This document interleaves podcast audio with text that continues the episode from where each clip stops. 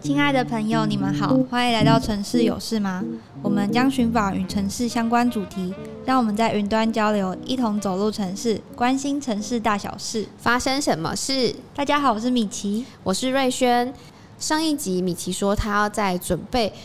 更多的资讯跟大家分享，我这次看到他，嗯。炯炯有神，我想应该很多内容可以跟大家做分享跟交流。那想问米奇，在儿童参与式规划这个概念下，是不是可以运用在其他的地方呢？是的，我真的准备了很多。那我现在就来说明一下，这些规儿童参与式规划其实就不只是在呃公园游戏场的设计上面而已。它的初衷是要去理解儿童身为空间使用者的需求。而他最终的目标就是希望可以打造一个让儿童身心健康、快乐成长的城市。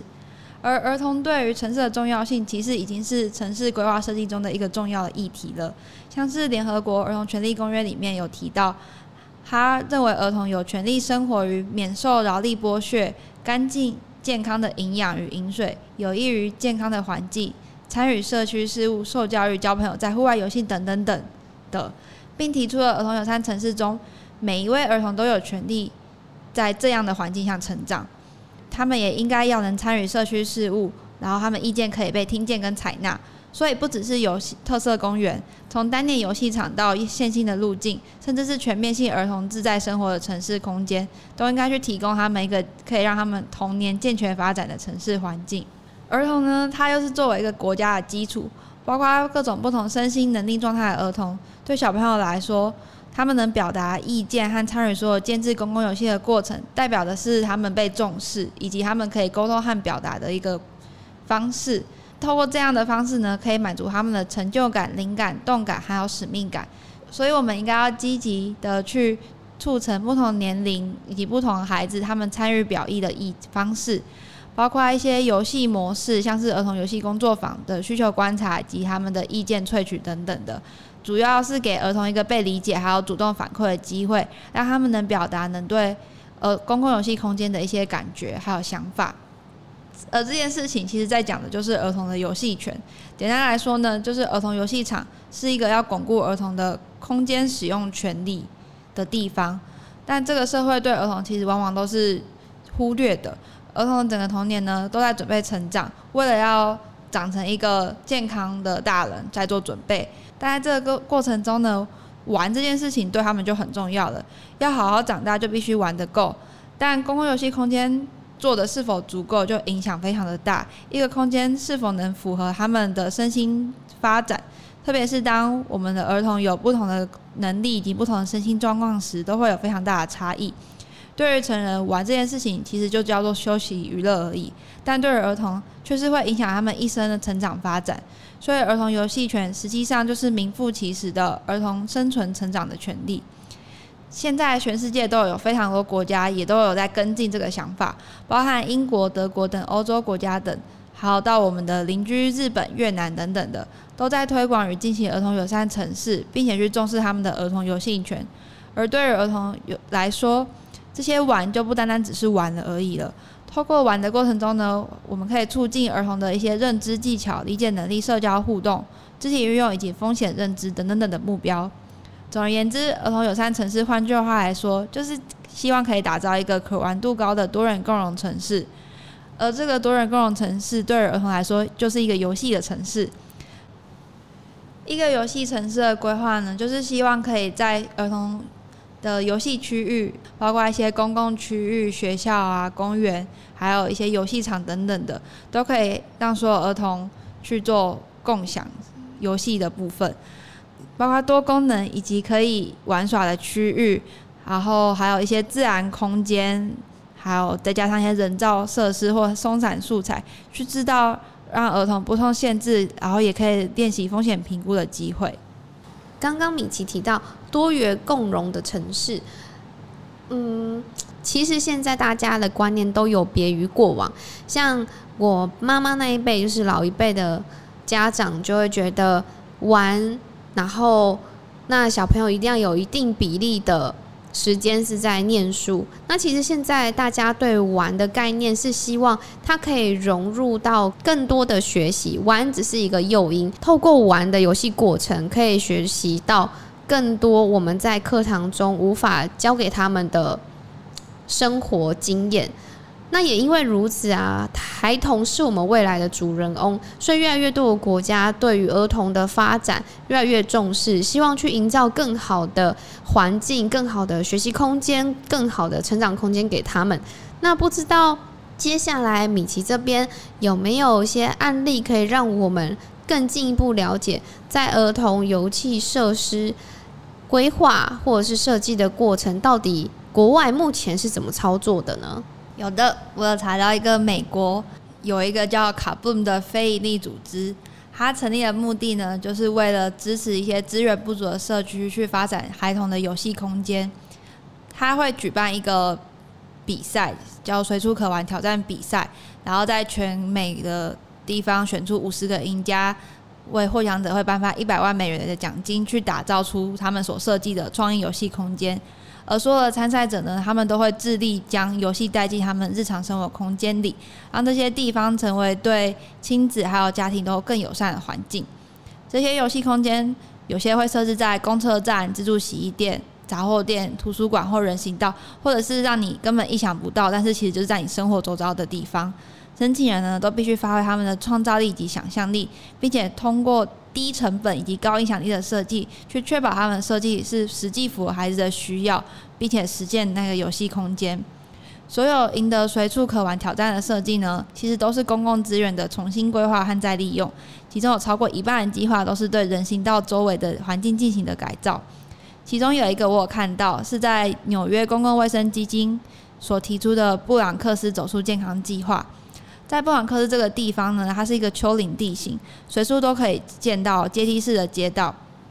而它也是许多家庭啊每天前往附近公车站、学校或者是其他公共设施的必经之路。但对于孩子来说呢，攀爬这些长长的阶梯又很无聊，又很辛苦，就很累。所以呢，设计者就将这个地方建立在丘陵地形的。阶梯式街道改造成了兼具趣味性和互动性、多彩多姿的游戏空间，包括一些绘画字或者是一些设施的摆设，让这些孩子呢可以边走边玩，也增加了居民运动的机会，更能够促进出社群的互动。诶，那这样子，我想象就是原本的步道有更多的设计，然后更有趣味性。如果它是一个通学步道，或许我在前往学校的过程中，我就已经有一些心态的调整。其实我就是抱着愉快的心情前往下一个目的地。其实这样是挺好的，它又赋予我们一般日常所使用的功能，那它又给我们更多不一样的心境的转变。对啊，要是我小时候上学的时候。可以避开一条只有狗还有大马路的路，而是这么有趣的街道的话，我可能上学的心情也会再快乐一点。我还有查到另外一个案例啊，是纽西兰基督城的玛格丽特梅喜家庭游戏场的例子。那个地方呢，在二零一零年经历了地震的灾害，而为了催化城市再生，当地呢就将儿童的活力视为城市重建的一大重要关键。当地的坎特伯利。地震灾后重建局、基督城市政府和纳塔湖部落内阁治理呢，就一同将这个专案交付给了 Opus 景观建筑团队。后者呢，则邀请了来自六千位学校同学的三百份公园设计稿，不只是收集而已，他们也和稿件经过候选的同学面对面去实际谈论他们的想法跟设计的看法。候选的稿件呢，也经过一场场的巡回展览，并且都 po 在了网络社群中，让纽西兰的所有人民都好像是设计团队的其中一员，一同为这个设计案提出自己的想法和看法。诶，这个过程中，我觉得也可以让更多的人民更关心他的城市，然后也因为他投入在其中，他就赋予更多的责任感，好像在捍卫自己的土地跟家园的感觉。这种感觉就真的。整个国家上下一条心，其实挺好的，还蛮多地方都是用这个方式让大家更关注自己身边城市的议题跟发生了什么事情。没错，然后他在公园内的设计也很有趣，它是转化了当地坎特伯里平原及波特山丘的景观，除了呈现这些多元的地貌和特色以外，它其实每一种不同的地貌呢，都有在特别设计过，去鼓励一种不同的游戏形态。像是山丘区的部分，儿童是可以攀爬跟推挤穿越上它中央的森林塔；在海岸区的部分呢，就可以在沙池跟水池中玩耍；又或者是在湿地区中，还可以用螺旋螺旋的洒水器还有喷水大炮去尽情的大打水仗。这些设备都是和数位德国工程师一起合作建造的，包括数座巨型的森林塔、一张张的攀爬网，以及一座高四公尺、宽四公尺的大溜滑梯，可以让所有不同身心能力的儿童都可以玩得很开心。诶，在这个游戏过程中啊，像你刚刚说打水仗啊，我就可以想象到，嗯，小朋友身体应该都湿啦。那我们上一集有提到大地游戏啊、泥泞啊，其实在这个过程中，我想我们自己家长们要更放手的让小朋友尽情的玩。那回家反正衣服就洗一洗之类的，好像。就是会跟过去不一样，就会觉得你一定要在干干净净的地方玩呐、啊，然后卫生条件要好啊，你不要攀爬啊，然后要注意安全啊。其实很多的想法在现在当代的价值慢慢都有有所改变。没错，这个放手的思维就跟我们过往的经验很不一样，因为大人们愿意放手，才能让小朋友可以更尽情的去尝试出不同的游戏的可能性。嗯，因为。现在思维上的改变啊，导致我们对儿童游戏设施的规划跟设计都有一些不一样。那其实，在我们器具上的不同，那不知道因为这样子思维跟设计方式的改变，在公共游戏空间是不是也有带来其他的效应呢？有，他们有发现这个公园呢，也证实了公共游戏空间是对未来城市规划重塑非常有效的。它除了提供儿童游玩外，也给公园附近周遭的商业区的商业活动兴起以及经济复苏做出了贡献。坎特伯里区域卫生局呢，在二零一六年就做一个福祉普查，他提到归功于这个家庭游戏场的设计专案，基督城有五分之二的居民对于能经历地震后的公共活动和公共空间，觉得有非常正向的影响，其中五分之一觉得有强烈的正向影响。哇哦！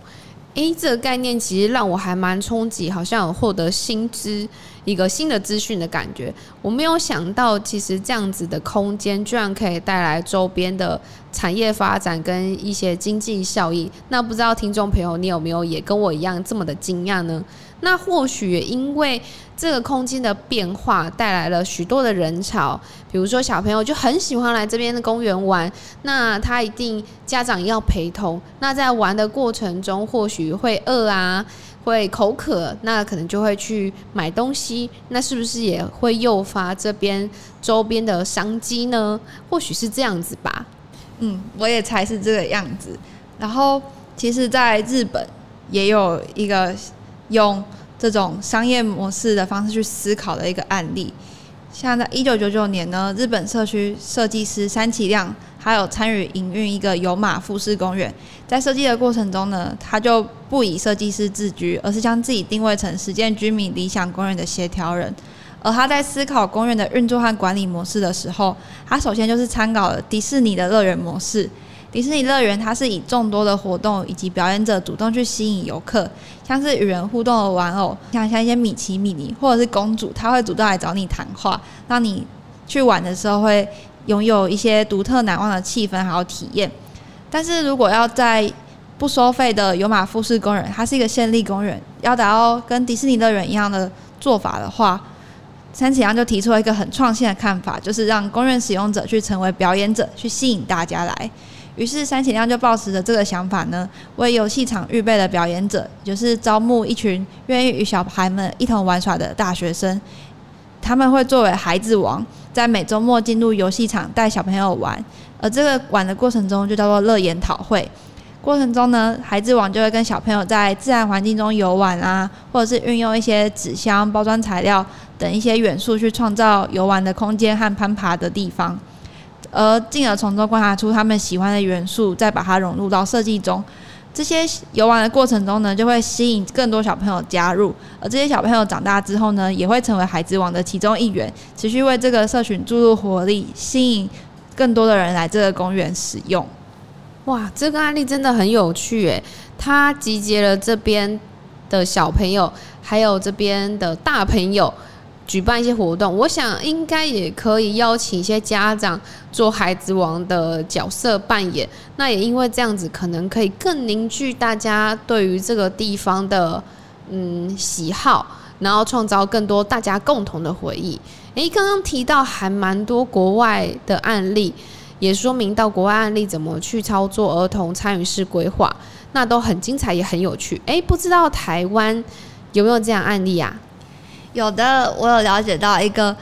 在关注着儿童参与的权利的组织，也就是从二零一五年开始的“还我特色公园行动联盟”，简称特工盟。特工盟的成立背景呢，是来自一群地方妈妈们。他们起因是因为台北万华青年公园的一个游戏场被封住了，而这些妈妈们就像疫情期间没办法带小孩出门放电，很头痛，所以他们就去询问了政府为什么会被封住。得到的回应呢，是因为公园游具并不符合标准。但是妈妈们认为，其实并不只是这个问题而已，包括台湾的公共儿童游戏空间长期被忽视，以及身为使用者他们以及他们的小孩的出生权并没有去被重视，导致他们游玩的权益被剥夺掉了。为了让大家开始重视这个议题呢，这群妈妈们就成为了儿童人权倡议运动的一份子，因此也成立了特工盟。而特工盟主要做的事情呢，就是像他们的名字一样。有做特色公园，让孩子们参与规划，一起去打造可以让他们尽情玩耍的地点。像他们有做三峡龙穴公园，特工盟成员呢，就透过一些工作坊，让孩子们经有一些模型操作，去告诉大人说我想玩什么。然后也跟公部门去进行了长期一年的沟通，去打造出了旋转式滑梯、攀岩大山坑、极限飞轮等非常好玩的设施，让这个地方去成为一一座孩子们是想玩的游戏场，而不是只是大人单方面想让孩子们玩的游戏场。在设计的过程中呢，设计师也将过往公园中一些贺主性的标示，改成一些鼓励代替限制、陪伴取代管教的正面表述。包括上面就可能写的就不会只是你不准怎样怎样，或者是呃这个设施只限六到十二岁的小孩玩耍，会告诉，反正这些标示会告诉你说，嗯，这些游具可以让你的平衡感变好，或者是让你的手脚协调能力变好，而家长也能从告示牌上得知各项游具对于小朋友的益处。另外一个案例是圆山花博舞蝶共融式的游戏场。特工盟呢，它与台湾身心障碍儿童权利推动联盟力促之下呢，设立了台全台第一座轮椅秋千，让坐轮椅的小朋友也可以跟一般小朋友一样去享受荡秋千的那种快感。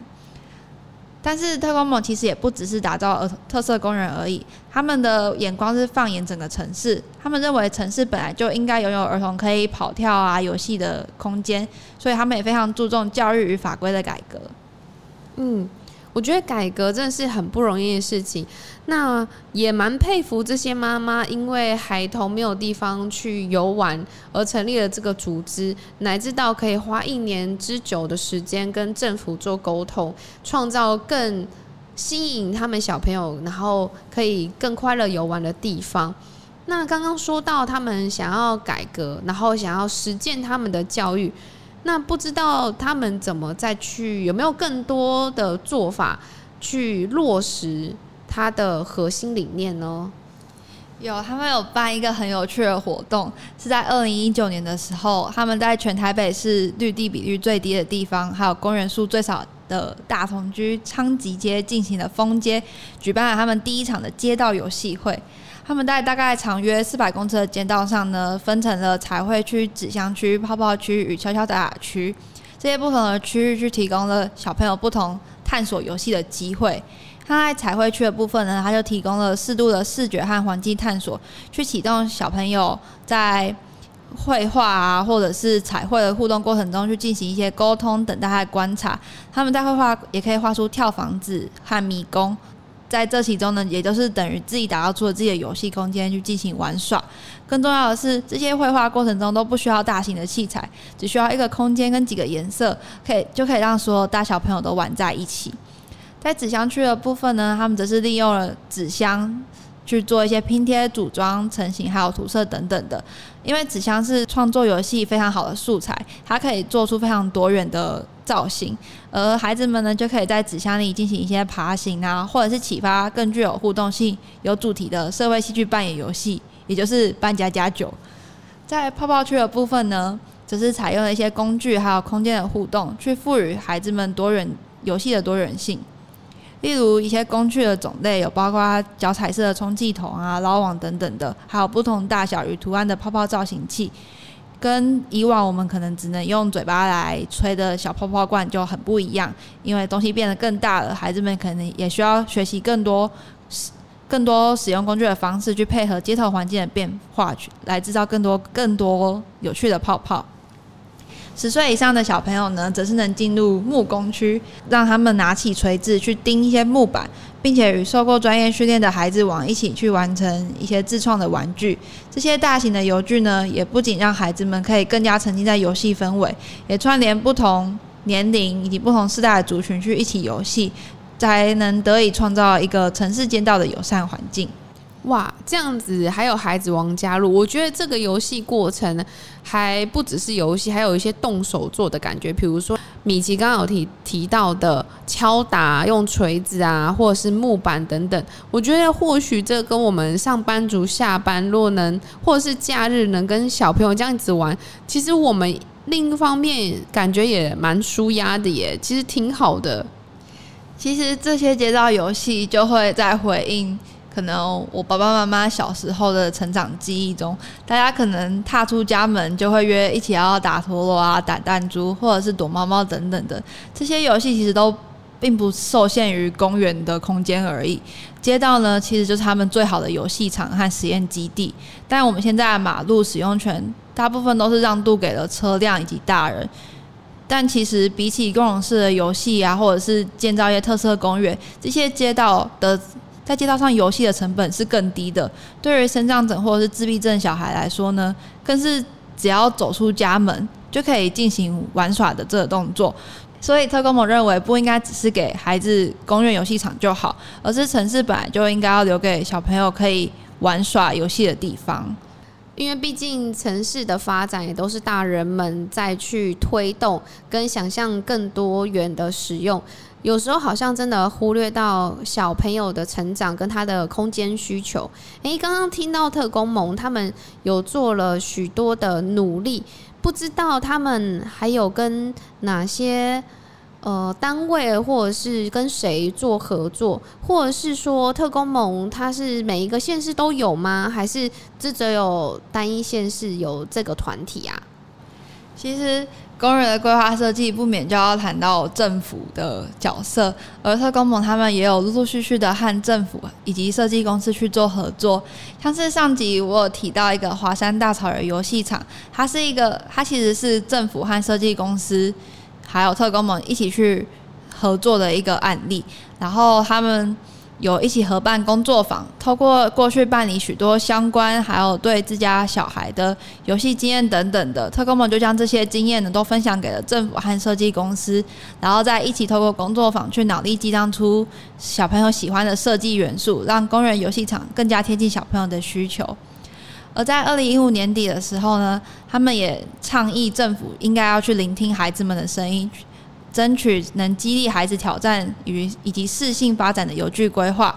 他们这些倡议的行为呢，也触发了台北市政府在二零一六年推动了 Play for All 的政策。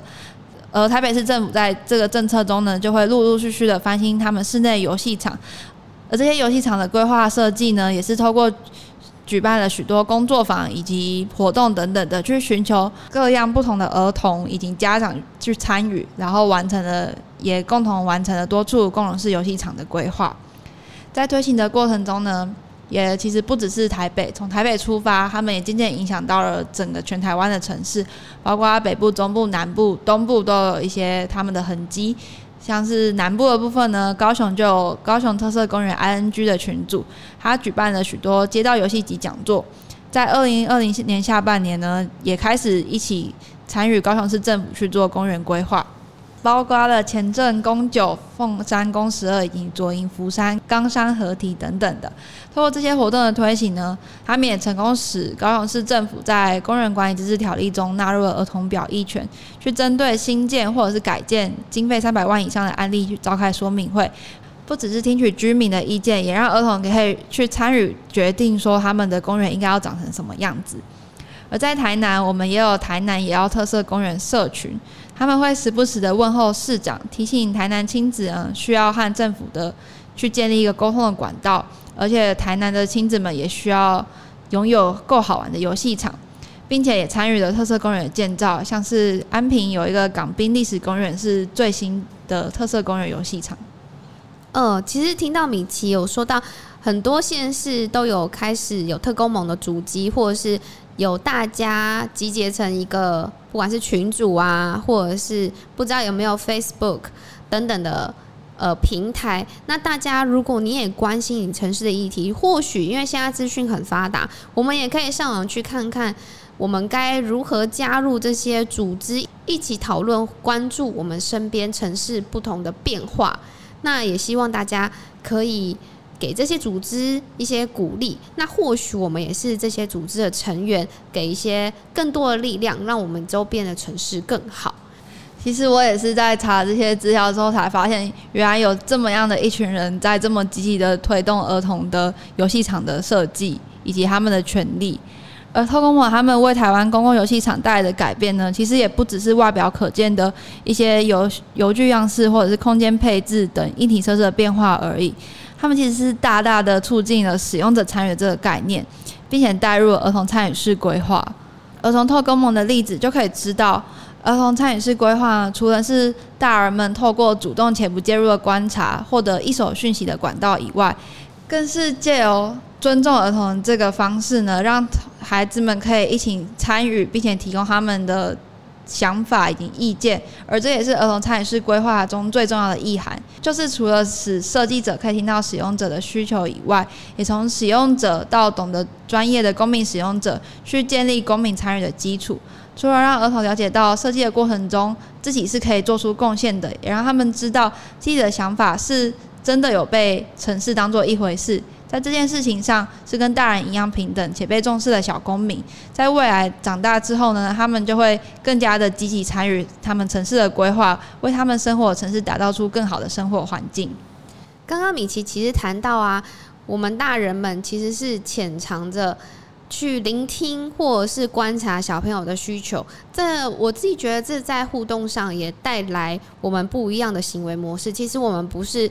完全的主导者，我们也是要听更多元多方的声音，让整个城市一同迈向大家共同的目标，就是共好。那刚刚米奇有提到啊，其实也透过儿童式参与规划，去建立小朋友们的公民参与的意识感，然后了解到其实他的意见或是他的想法是可以被聆听的，那也可能。被采纳，有时候小朋友其实他的创意发想，有可能就是未来，呃，让世界更不一样的观点，这是都有可能的。没错，就儿童跟我们一样，就是身为城市生活的居民，应该都对于城市有跟我们一样，都有一些不同的看法。这些声音都应该要被听见。嗯，相信经过这两集呢，大家对于儿童参与式规划都跟我一样。有了一个一定的理解了，未来也希望节目可以去邀请有经验的人呢，带我们看到第一手真实案例的操作过程与心得。亲爱的朋友，如果你们喜欢我们今天分享的内容呢，也对城市有关的话题感到兴趣，欢迎关注我们，之后会有更多更精彩的城市主题。